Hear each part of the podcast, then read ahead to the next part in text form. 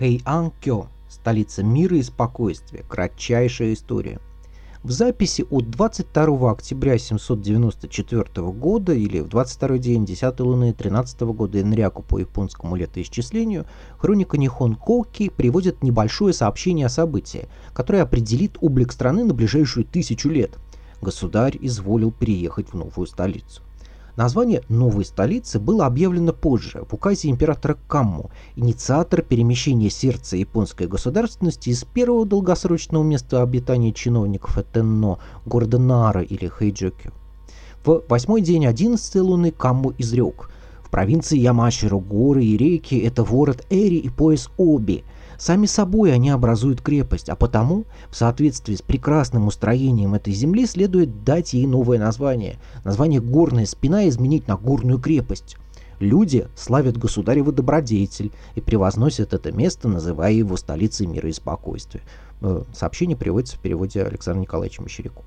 Столица мира и спокойствия или Хэян-Кё, современный Киото, с 794 по 1168 годы считалась главным городом Японии, хотя центры власти могли меняться. Сакральным и культурным центром страны, откуда ей управляют потомки богини Солнца. Камму переезжал дважды. В 784 году он покинул город Нара и повелел построить новую столицу – Нагаока. Однако проект оказался неудачным. Чиновник, ответственный за работу, был убит. В Нагаока разразился пожар, и ее посчитали непригодной для размещения там правителя. Место себя осквернило – Место для строительства Хэйян выбиралось в соответствии с принципами геомантии. Идеальной и безопасной считалась территория, окруженная с трех сторон горами, с равниной на юге и пронизанная сетью рек.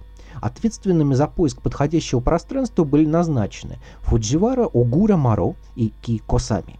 Подобное место, расположенное между реками Камо и Кацура, было найдено в уезде Кадону провинции Ямаширо, чей ландшафт идеально соотносился с предпочтениями четырех божеств-охранителей сторон света.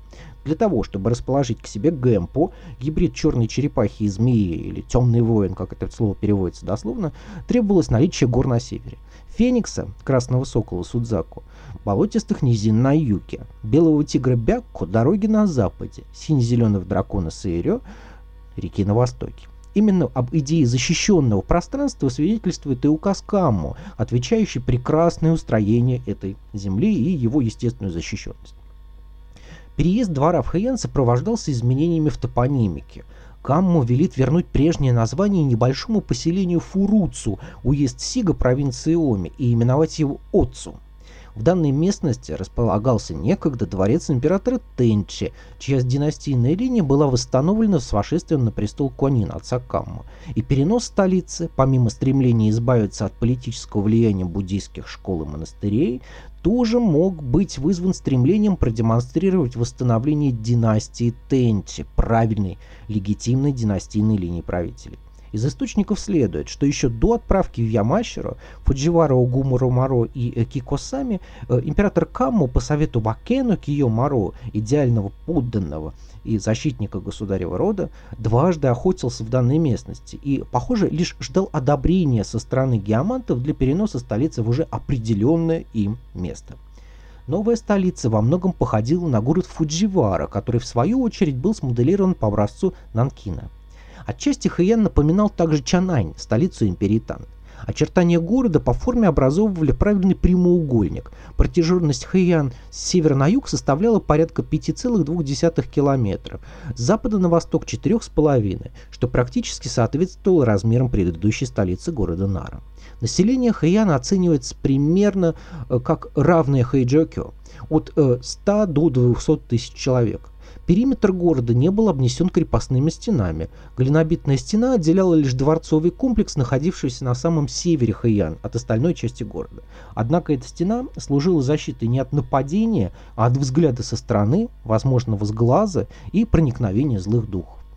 Весь город делился на две половины, левую и правую, и делами каждой из них управляло отдельное ведомство. Левая, она же восточная половина столицы, была более престижной, как в силу естественных причин, так и символических.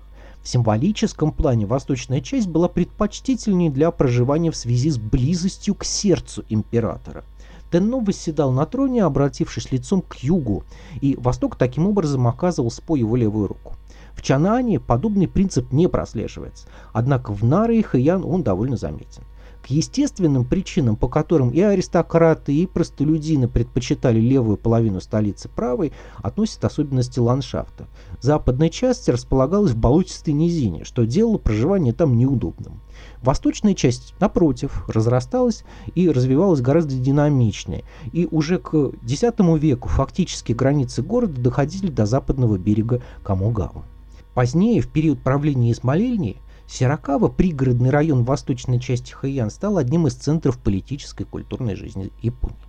Уже в правлении императора Сага придворные нередко называют правую половину столицы словом Чоан, Чан-Ань, а левую Ракуйо, Лоян, уподобляя их, соответственно, западной и восточной столицам империи Тан. С перемещением активности в восточную часть и упадком западной слово Ракуйо или Рако стало употребляться для именования столицы в целом. Начиная с X века столицу все чаще называют по-простому Киото, восточная столица, название под которым этот город известен и в настоящее время. При сёгунах центр реальной политической власти нередко перемещался в другие места. Это город Камакура при Минамото или город Эду при Токугава. Однако столицей можно было назвать только Киото, поскольку там располагался Тенно и государев двор. За свою более чем тысячелетнюю историю город несколько раз горел, служил ареной сражений и отстраивался заново. В современном Киото ежегодно 22 октября проводится Джедай Мацури, праздник эпох, призванный напомнить о роли города в истории страны.